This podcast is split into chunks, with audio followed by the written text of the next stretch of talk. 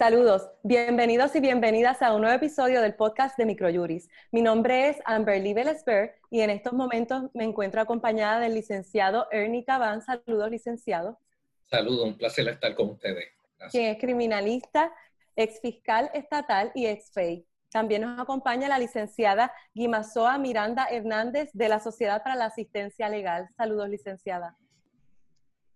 Buenas tardes para ti, al licenciado Ernie Cabán y a todos los que nos están viendo en este momento. Claro que sí.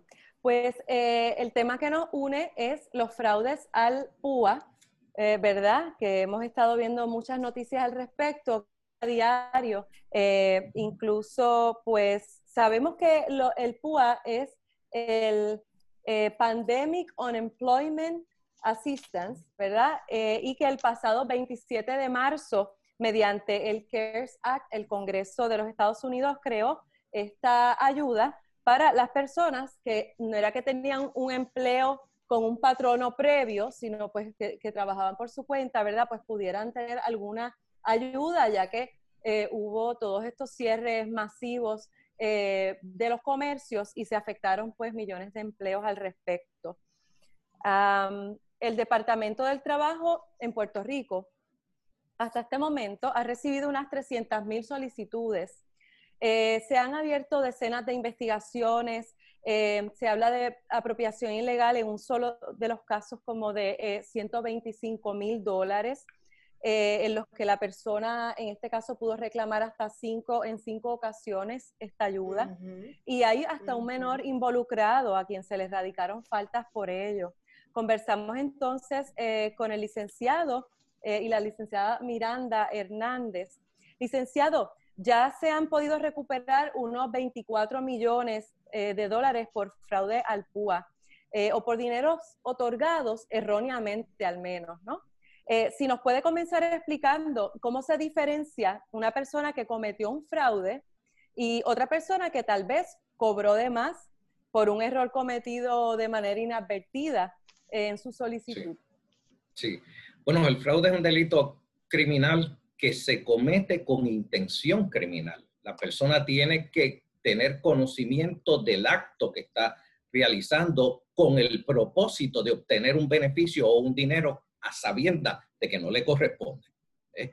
Este, aquellos ciudadanos que hayan provisto información de buena fe conforme a lo que le solicita la, plantilla, la solicitud, y resulta que no cualificaron, pero el Departamento del Trabajo los cualificó, a pesar de que la información que, proveyeron no los cualificaba, pues esa persona lo que cometieron fue un error y no se configura el delito criminal, no había la intención criminal de engañar, de defraudar para obtener un beneficio. Eh, licenciado, pero entonces también eh, el público general tendría la pregunta de en qué momento se identifica, eh, ya sea por parte del Estado en una investigación, eh, que esa información provista se dio de buena fe o no, cuando se corrobora que es una mentira o que es un dato que es falso. Bueno, lo que sucede es que hay, eh, en primer lugar, el formulario que provee el Departamento del Trabajo es lo que los ciudadanos van a llenar y es lo que el Estado ha estado invitando a los ciudadanos a que completen el formulario. Tendrían que leer la ley. Todavía un abogado con las destrezas que tiene se le hace difícil entender las cualificaciones leyendo la ley, pero eso no es la invitación que hacen, sino que completen la información eh, eh, eh, de, de, la computadora y los sistemas electrónicos. Y esa, y esa solicitud no especifica que tienes que haber perdido tu fuente de ingreso primaria. Y como no se especifica eso, y hay muchos empleados que perdieron un segundo trabajo, este, y le han dicho públicamente, si no cualificas para el, el desempleo, pues puedes solicitarla a través del PUA. Pues esa información que ese, esos empleados que dieron esa información, que eh, mostraron su planilla, sus ingresos como empleados, y los ingresos que tenían en ese segundo, en ese segundo trabajo los están sometiendo de buena fe. eh, aceptaron esa información incorrecta cuando ellos tenían el conocimiento y la facultad para denegarlo o ponerlo con un punto controvertible, esas personas evidentemente pues no tenían intención de defraudar y no cometen delito. Eh, licenciada, dentro de lo que usted ha podido ver con estos casos erradicados de el PUA, eh, sabemos que son personas que pueden tener alguna educación, ¿verdad? O ninguna educación. Eh, aquí vamos a compartir ya mismo lo que es la plantilla de dónde es que se solicita, pero las personas que crean que hayan cometido un error o que a lo mejor tengan un dinero que hayan recibido, que tengan alguna duda, ¿verdad? Ellos, ¿a quién, qué, qué es lo que deben hacer, ¿verdad? Si quieren prevenir o, que el Estado no les investigue, ¿qué, deberían de hacer? Sí, cómo no, buenas tardes. Yo creo que antes que todo hay que partir de una premisa básica y es que como mencionaba el licenciado Cabán, hay algunos aspectos de estas investigaciones y la participación de las personas que se ven involucradas luego en una investigación criminal del PUA, que tiende a relacionarse mucho con el fraude, que son asuntos tan técnicos que necesitamos un abogado que asesore a esa persona para que la persona tenga una perspectiva real de si está metida en un problema o no, por decirlo de una manera muy sencilla. Como dice el licenciado Cabán, un abogado con eh, los tecnicismos que conoce, el adiestramiento de razonamiento jurídico que posee, hace un análisis de la ley, pero aquí es muy importante que la persona sea muy honesta con el abogado. Las comunicaciones entre un cliente y un abogado son totalmente confidenciales y son inadmisibles en el tribunal. Esa expectativa de privacidad lo que busca es crear el nivel de confianza donde una persona le diga con toda honestidad a un abogado, yo hice esto, hice esto otro, tomé esta decisión. El abogado de ninguna manera va a prejuzgar el caso ni va a tener ninguna opinión, simplemente escucha lo que esta persona le está diciendo, ve los documentos, lo que la persona le trae y llega a una conclusión. ¿Qué sucede? Como decía el licenciado eh, igualmente en el anterior turno, una persona podría cometer un error de buena fe. Eh, confundir una situación laboral con otra o pensar que tal vez este beneficio, porque se maneja de una manera bastante amplia en los medios de comunicación masiva al decir que contratistas independientes, trabajadores esporádicos, personas que están buscando trabajo, que han visto sus ingresos disminuidos por el COVID, muchas diferentes personas pueden cualificar para este beneficio. Y una persona con honestidad podría pensar que si cualifica, y recibe un beneficio. Ahora bien, lo que la prensa ha apuntado en cuanto a estas solicitudes fraudulentas que se han estado manejando y eventualmente dan a lugar que se erradican unas denuncias por grupos criminales, son personas que típicamente utilizan datos correspondientes a otras personas, se apropian de la identidad de alguna otra, o proveen, sabiendo que son falsos, datos que no le corresponden o que falsean de alguna manera su situación laboral actual. De modo que la persona tiene que ser muy honesta. Esto no pasa milagrosamente. Si se llena una información con sinceridad con respecto de la verdad, si no se alteran los hechos, no se alteran los datos personales y la persona recibe un beneficio que tal vez piensa que no tiene derecho a ello, no debe ser muy complicado que se devuelva y la persona sabe que tiene una defensa porque en Puerto Rico el artículo 21 del Código Penal lo dice claramente, una persona no es eh, sujeto a ser castigado por un delito por lo que se llama legalmente responsabilidad absoluta. La persona tiene que haberlo hecho con un conocimiento de la ilegalidad del acto, con una intención criminal.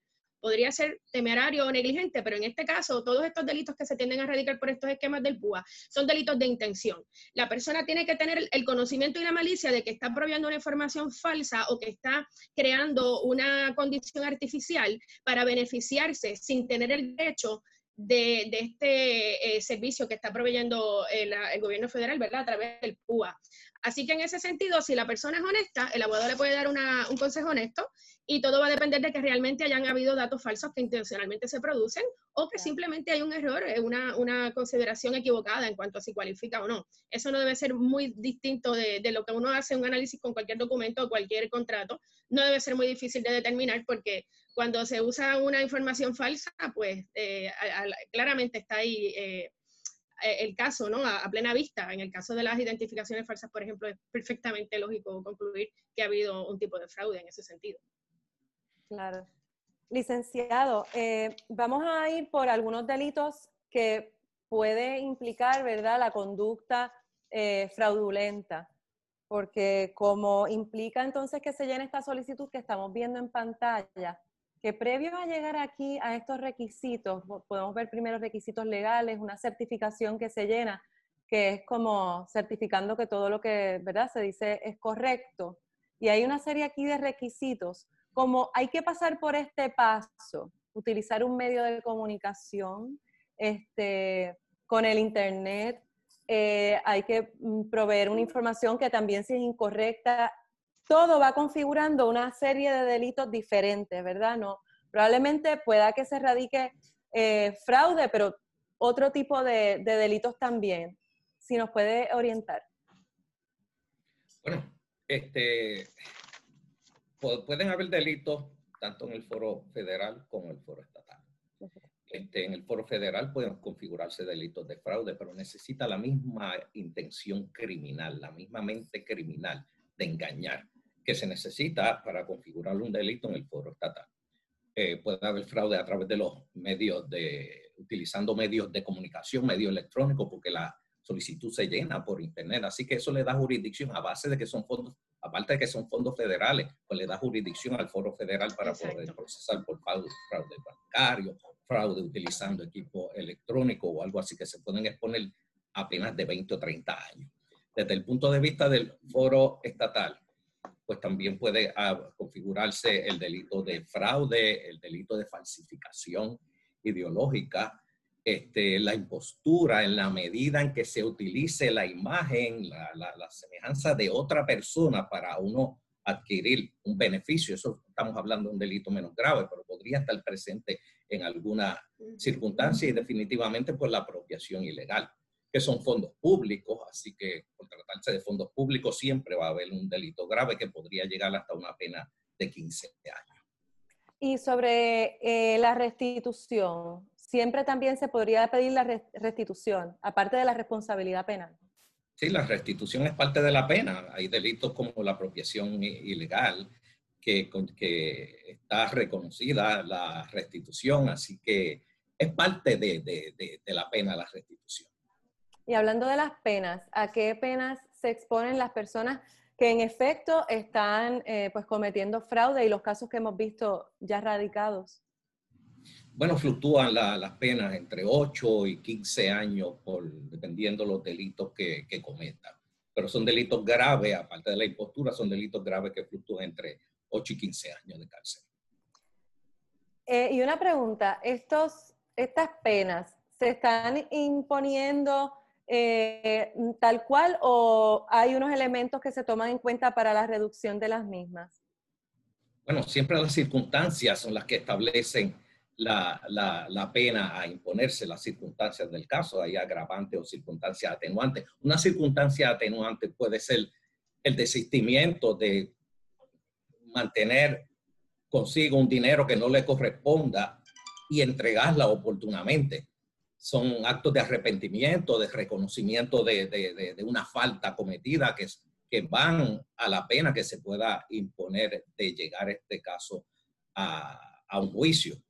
Por otro lado, pues se dan los acuerdos entre la fiscalía y la defensa, que obviamente el Estado pues reconoce como atenuante los errores, la voluntad de devolver el dinero, el arrepentimiento, el reconocimiento de la falta. Así que son las circunstancias del caso pues van a determinar caso a caso a qué pena finalmente se puede exponer un ciudadano. Eh, licenciada, vimos un caso también de, de un menor, ¿verdad? Entonces, eh, podría tratarse cuando, cuando se coacciona a un menor a cometer una falta, ¿verdad? Cuando hay unas circunstancias en las que el menor incurre en una conducta, pero probablemente estuvo coaccionado por un adulto. En ese escenario, eh, ¿a qué se expone un, un, niño o joven que haya entrado a Internet a estar también solicitando este tipo de ayuda? Claramente, en el caso de un menor, igual que podría pasar con un adulto que por alguna razón está en una relación de inferioridad donde alguien más ejerce poder o control sobre él, algún tipo de violencia, de intimidación, de coacción.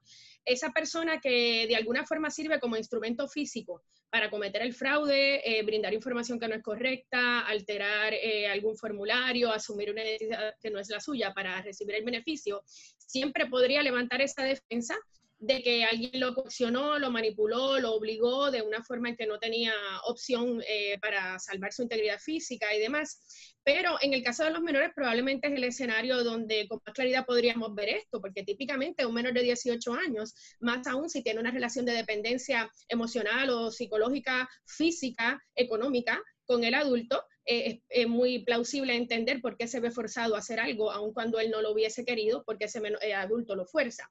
Sin embargo, si de alguna manera se demuestra que ese menor eh, con alguna capacidad logra eh, distinguir que está cometiendo un acto delictivo y está cometiendo una falsedad y beneficiándose ilegalmente de, lo que hizo, básicamente todos esos los que mencionó el licenciado Nicabán, que son los que hemos visto en la prensa que están radicándose por este tipo de esquema, la apropiación ilegal agravada, el fraude, la apropiación ilegal de identidad, falsificación de documentos, falsificación ideológica, posesión y traspaso de documentos falsificados, todos esos delitos básicamente caen en lo que se llama una categoría de falta clase 2. Los menores en Puerto Rico, todo menor de 18 años de edad, no se considera que cometen delitos, se le llaman faltas. Hay un entendimiento del sistema de que obviamente son seres humanos con una capacidad mental menor, eh, menos desarrollada, menos profunda, con una eh, capacidad de introspección, de conocimiento, de conducta controlada, mucho menor que la de un adulto de más edad. Y en ese sentido, pues el impacto que hace el sistema sobre ellos es menor porque busca ser mucho más correctivo.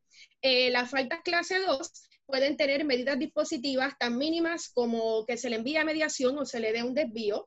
También podría concedérsele lo que llaman una condicional, es una libertad a prueba, que esta podría ser hasta un máximo de tres años, o en el peor de los casos podría ser una custodia física, lo que se le llama a la cárcel, ¿verdad? A los adultos, hasta un máximo de dos años. Los casos de los menores son muy peculiares y las opiniones de los trabajadores sociales que intervienen en el proceso son muy importantes y las circunstancias emocionales y personales del menor.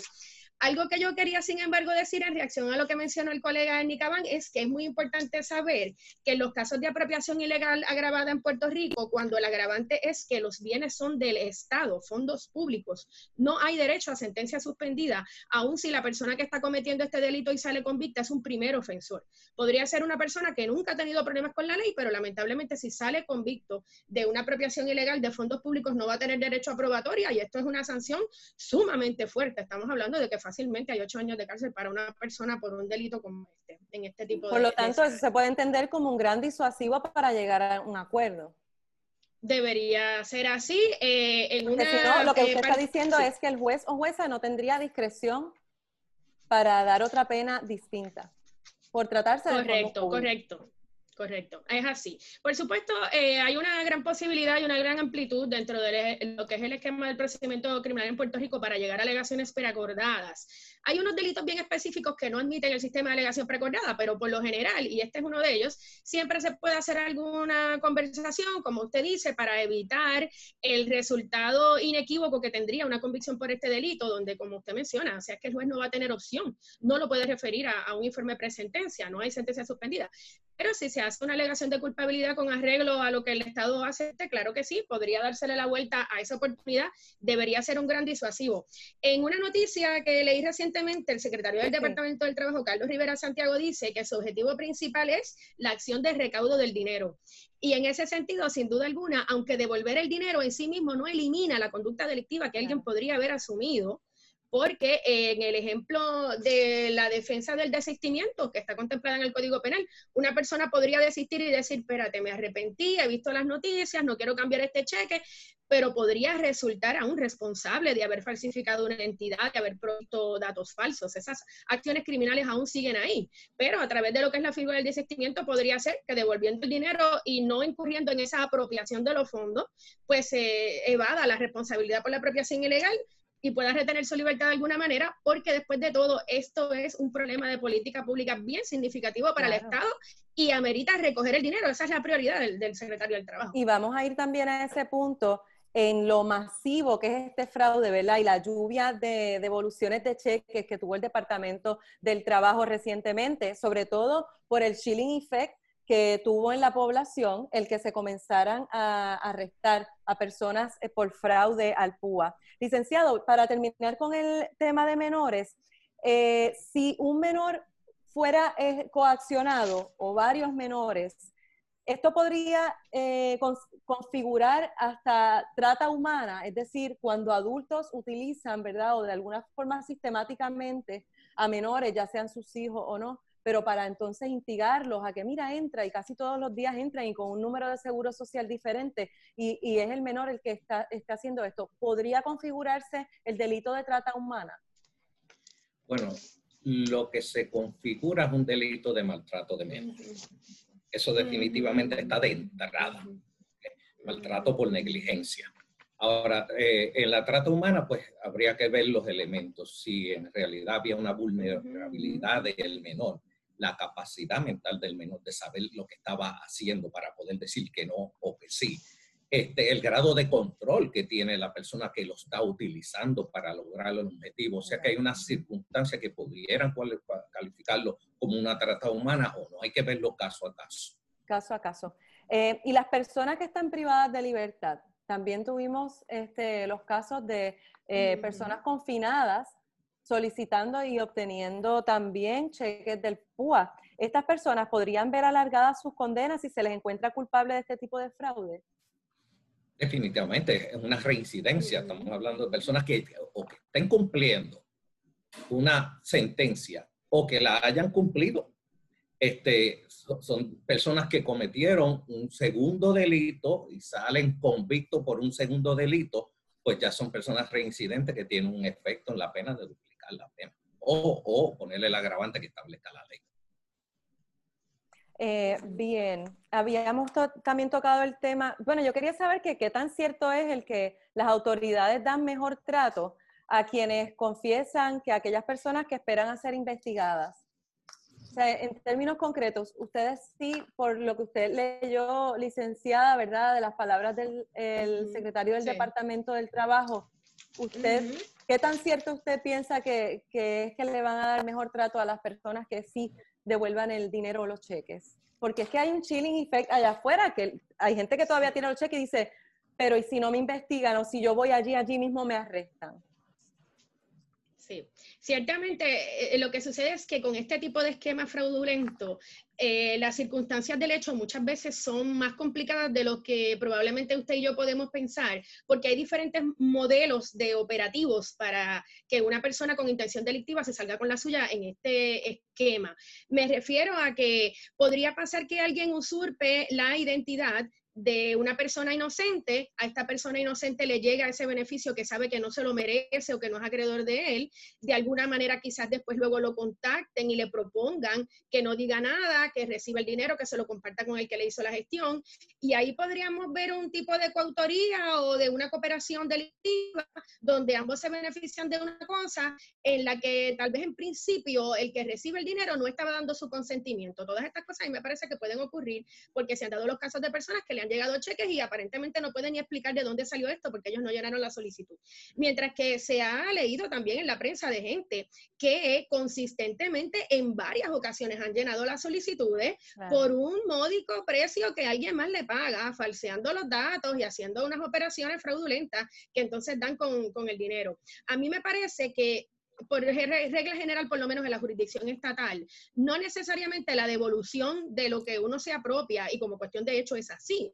La devolución no es una garantía de, que haya un mejor trato. No, no, de ninguna manera, porque es que el delito ya se consumó, el delito ya se configuró. Lo que sucede es que en el caso específico de los cheques, si no no hay un desembolso del dinero, no hay técnicamente una apropiación de esos fondos y todavía no lo ha perdido el gobierno que lo desembolsó, podría haber sin duda alguna eh, un margen mayor para tener un poco de peso de lo que se llama en inglés leverage, ¿no? Un poco más de posibilidad para que el abogado una eh, acompañe a esta persona, sí, bueno, sin duda alguna, en ese caso sí va a haber una tentativa. De hecho, uno de los primeros casos en Puerto Rico, hace pocas semanas, que se declaró culpable, eh, disculpe, no creo que se declaró culpable, me parece que renunció a la vista preliminar, lo leí en, la prensa, y la fiscalía estaba diciendo, nosotros aquí no hemos hecho ninguna enmienda a la acusación, él renunció a la vista preliminar, él va a hacer la alegación de culpa luego. Los cargos específicamente de apropiación ilegal eran a título de tentativa, precisamente porque si se hacen inequívocamente dirigidos a apropiarse del dinero, pero por alguna razón ajena la voluntad, luego la persona no lo cambia. Por ejemplo, en el banco, la, unidad de, de, de crímenes ha hecho sobre 30 intervenciones en el mes de julio, porque en el mismo banco detenían a las personas haciendo el intento de cambiar el dinero. Evidentemente hay una tentativa, pero eso no es lo mismo que un desistimiento. La tentativa ocurre porque algo externo a la voluntad del que está actuando que eh, hace que le frustre la apropiación y no la llega a hacer. Si la persona desiste, me parece que ahí el espacio que hay, como lo ha habido toda la vida desde que existen las reglas de procedimiento criminal en Puerto Rico, las alegaciones precordadas permiten una conversación eh, honesta eh, dentro de lo que la ética puede dar espacio para ello.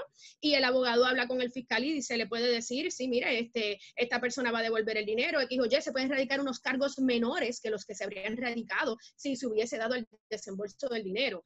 Pero de nuevo, mi opinión profesional siempre va a ser, si usted cree que está metido en un esquema como este, debe asesorarse con un abogado, que ese es el profesional que sabe que hace el análisis de lo que usted hizo o no hizo y que tiene los recursos para poder asistir a una citación con la División de Crímenes a Banco o con el Departamento del Trabajo o con la policía que está investigando el fraude y que se hagan las cosas de la mejor manera posible para el imputado, porque sin duda entiendo que el mayor eh, objetivo aquí es recuperar el dinero, pero naturalmente el Estado no le va a pasar la mano a personas que han incurrido en unas conductas eh, delictivas como esta de esquemas de fraude, porque como usted también decía, no se cumple un efecto disuasivo si así fuera, si no tuviera ninguna consecuencia. Claro. Licenciado, quería preguntarle, ¿podrá el Estado encauzar a todo el que haya cometido fraude eh, con el PUA o se trata de un fraude masivo que ya se torna inmanejable? Bueno, yo en primer lugar entiendo que el Estado debe ser, debe actuar con sensatez identificar a aquellas personas que sin intención de defraudar llenaron una solicitud por necesidad a ver si cualificaban o no. Y el Estado los cualificó y cogieron eh, el dinero y ahora están en posición de devolverlo o lo devolvieron. Esos son casos que no deberían ir al, tribunal, no deberían someterse. Pero entonces usted está haciendo referencia directamente a la a la defensa de necesidad. O sea, pudo haber personas que cayeran en unos estados de que no tenían dinero para nada y, sabían que no. cualificaban, pero no. No, no, no, no. Al error, al, entendimiento De, que puede solicitar lo que cualifica, es un, es un cuentapropista, eh, además de ser empleado, la, la solicitud no lo alertaba de que no cualificaba y proveyó de buena fe la información. En ese caso, no deben ir a congestionar las salas de un tribunal. Contrario a aquellos casos que se presentó información falsa, información fraudulenta. Esos sí son casos que deberían ir al tribunal. Y yo entiendo que el tribunal y el sistema está preparado para atender gran cantidad de casos en la medida en que el Ministerio Público, que es el que le corresponde presentar los cargos, presente los cargos según vayan madurándose caso a caso, porque aquí la limitación que tiene el Estado para erradicar un, cargo grave, como son los cargos eh, que envuelven esta circunstancia, es el término prescriptivo. Un término prescriptivo de cinco años, en el caso de, fondos públicos no tiene ni, prescripción. Así que si, si el Estado, pues de manera coordinada, según van madurando los casos, los van presentando poco a poco al tribunal, se podrían ver todos. si esperan a radicar 2.000 casos, 3.000 de una vez, no va a haber forma de que eso se pueda atender en los tribunales y puedo anticipar la desestimación de la mayoría de los casos. Claro, y tomando también en cuenta el Estado, que entonces tiene un sistema también muy deficiente, ¿verdad? Como con muchas glitches, fallas, que, que permitían incluso que seguros sociales que no le consta a nadie que existan. Vi uno de los casos en los que una persona que lo solicitó en cinco ocasiones, lo que hacía era que su mismo número de seguro social le invertía los números y así podía entonces este, obtener cinco reclamaciones diferentes bajo el mismo nombre y dirección residencial y todo. Así que también le parece que el Estado debería tomar en cuenta que lanzó una plataforma totalmente deficiente que daba entonces pie para toda esta lluvia de, de, incidencia eh, de fraude o de errores también. Claro, eh, eh, es un elemento importante a aquellas personas que proveyeron información en el entendido de que cualificaban. El Estado, es una negligencia del Estado. Y tienen que ponerlo en un balance de intereses. Por un lado, la negligencia del Estado en, aceptar y validar una solicitud que no cualificaba según sus propias directrices y la información provista de buena fe de, por parte de un ciudadano para entonces no radicar caso innecesario, porque aquí el objetivo primordial en esos casos donde no haya una falsificación, donde no haya un fraude establecido con, con intención criminal, el objetivo es recuperar el dinero. Así que, que, eh, ese es el llamado que le puedo hacer tanto al Estado como a los ciudadanos que, que obtuvieron eh, el dinero que no le correspondía. Licenciada, la Sociedad para Asistencia Legal eh, ofrece servicios legales a personas de bajos recursos yo le pregunto sobre lo que estaba hablando con el licenciado de esa defensa de estado de necesidad. Si llegara un caso donde personas, la verdad, que no tenían este, casi, digamos, para comer, una familia cuantiosa, eh, se podría levantar esta defensa que cayó, ¿verdad? Esta pandemia, todo cerró, no tenían dinero eh, y por eso incurrieron en reclamar algo que sabían que no les correspondía. A mí me parece que hay que hilvanar fino en ese sentido porque las circunstancias bien específicas de cada caso pues eh, son las que establecen eh, de fondo lo que un abogado puede ofrecer como un consejo realista. Eh, me parece válido, claro, entender ese punto de vista porque eso es lo que recoge el estado de necesidad cuando se viola un bien jurídico, cuando se sabe que se está violando la ley, que se está ofendiendo a un bien preciado para el Estado, ¿verdad? Pero es porque en el orden de prioridad es más importante para mí mi necesidad de sobrevivir, mi necesidad de no morirme de hambre, de tener vida y salud para mí y para mi familia. Y entonces recurro a violar la ley porque entiendo que tiene mayor prioridad la preservación de mi vida y mi salud. Lo que sucede es que con toda probabilidad, en mi opinión, el Estado podría plantear que podrían haber habido otras gestiones eh, que no implicaran eh, acciones ilegales de parte de este padre de familia o madre de familia o de estas personas para sobrevivir. Y en ese sentido, pues si se ofrece información falsa, si se sabe que de manera deliberada la persona está eh, dando información que no es correcta, asumiendo la identidad de otro, proveyendo datos inexactos, es difícil tal vez de entrada asumir esta defensa porque probablemente siempre hay otros recursos a los que pueda recurrir un ser humano para sobrevivir sin tener que llegar a, un esquema como este. Pero sin duda alguna, cuando los abogados estamos haciendo un análisis de cuáles son las posibles defensas, en este tipo de casos uno piensa en la no cometido, en el desistimiento y ciertamente el estado de necesidad, por supuesto, es algo que pues cualquier abogado podría razonablemente entender como que es una salida viable dependiendo de las circunstancias bien concretas del caso. Me llama mucho la atención lo que dice el licenciado Ernie Cabán y yo creo que en ese sentido, si el Estado es honestamente, eh, disculpe, intelectualmente honesto y hace un análisis muy responsable de cada caso, hay casos claramente identificables con un patrón de menosprecio por lo que es la justicia, eh, por lo que es el respeto a las autoridades, hay patrones de fraude que son unos esquemas eh, simplemente desfachatados y los hemos visto por ejemplo, ese caso de una persona que cinco veces hace reiteradamente lo mismo, o gente que conocemos que cobraba por llenar esas solicitudes falsas. Pero hay situaciones desesperadas de un individuo que bien habría podido hacer un razonamiento equivocado de que le corresponde al Estado determinar si cualifica o no. Y como decimos coloquialmente los puertorriqueños, se solicita a ver si Colín cuela. A ver si te lo dan. y si te lo dan, pues lo coges.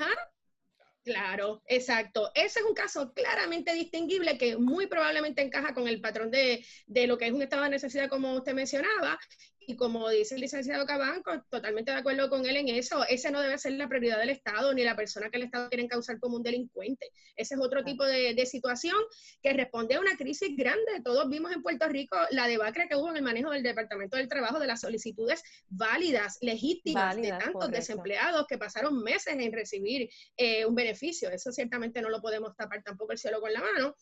Eh, en otro aspecto, he leído en la prensa que, por ejemplo, estados como Hawái y como Colorado tienen unas situaciones mucho peores incluso que las de Puerto Rico. O sea, esto tampoco es exclusivamente de aquí, de Puerto Rico. Lamentablemente, estos patrones de fraude se han dado en otros estados. Y pues eh, las agencias federales, por lo menos eh, Stephen Muldrow, el, el, jefe de los fiscales en Puerto Rico, lo que ha dicho es que cuando él entienda que es apropiado o ellos entiendan que el alcance y la naturaleza de eh, la eh, actividad fraudulenta lo permita, pues ellos podrían entrar. Pero por el momento, aparentemente estaban bastante impresionados de la espontaneidad con la que la gente estaba devolviendo el dinero mal habido. Eso sí me parece muy interesante en Puerto Rico. Bien, pues entonces finalmente, personas todavía que tengan cheques sin cambiar porque tengan alguna duda, ustedes lo que recomiendan, asesoramiento legal. Definitivamente. en mi opinión, ese filtro es muy necesario. El abogado es el que pone en perspectiva a una persona sobre la sensatez o prudencia de esa decisión y la manera en que la debe hacer. Claro. Así es, 100% pues de acuerdo. Bien, pues no sé si hay algo que se nos queda que ustedes quieran añadir antes de, irnos. Me parece muy completa su entrevista. Bueno, pues la verdad le agradezco. Muy, muy agradecida por la oportunidad. Claro que sí, pues aquí en Microjuice estamos para eso y continuaremos entonces eh, en esta conversación que sabemos que la pandemia pues ahora tuvo la segunda ola de contagios y esto puede seguir así hasta que no tengamos la, la vacuna. Así que esperamos verles pronto en otras conversaciones y a ustedes que nos sintonizan pueden seguirnos en las redes sociales a través de Twitter, Instagram y Facebook. Hasta la próxima.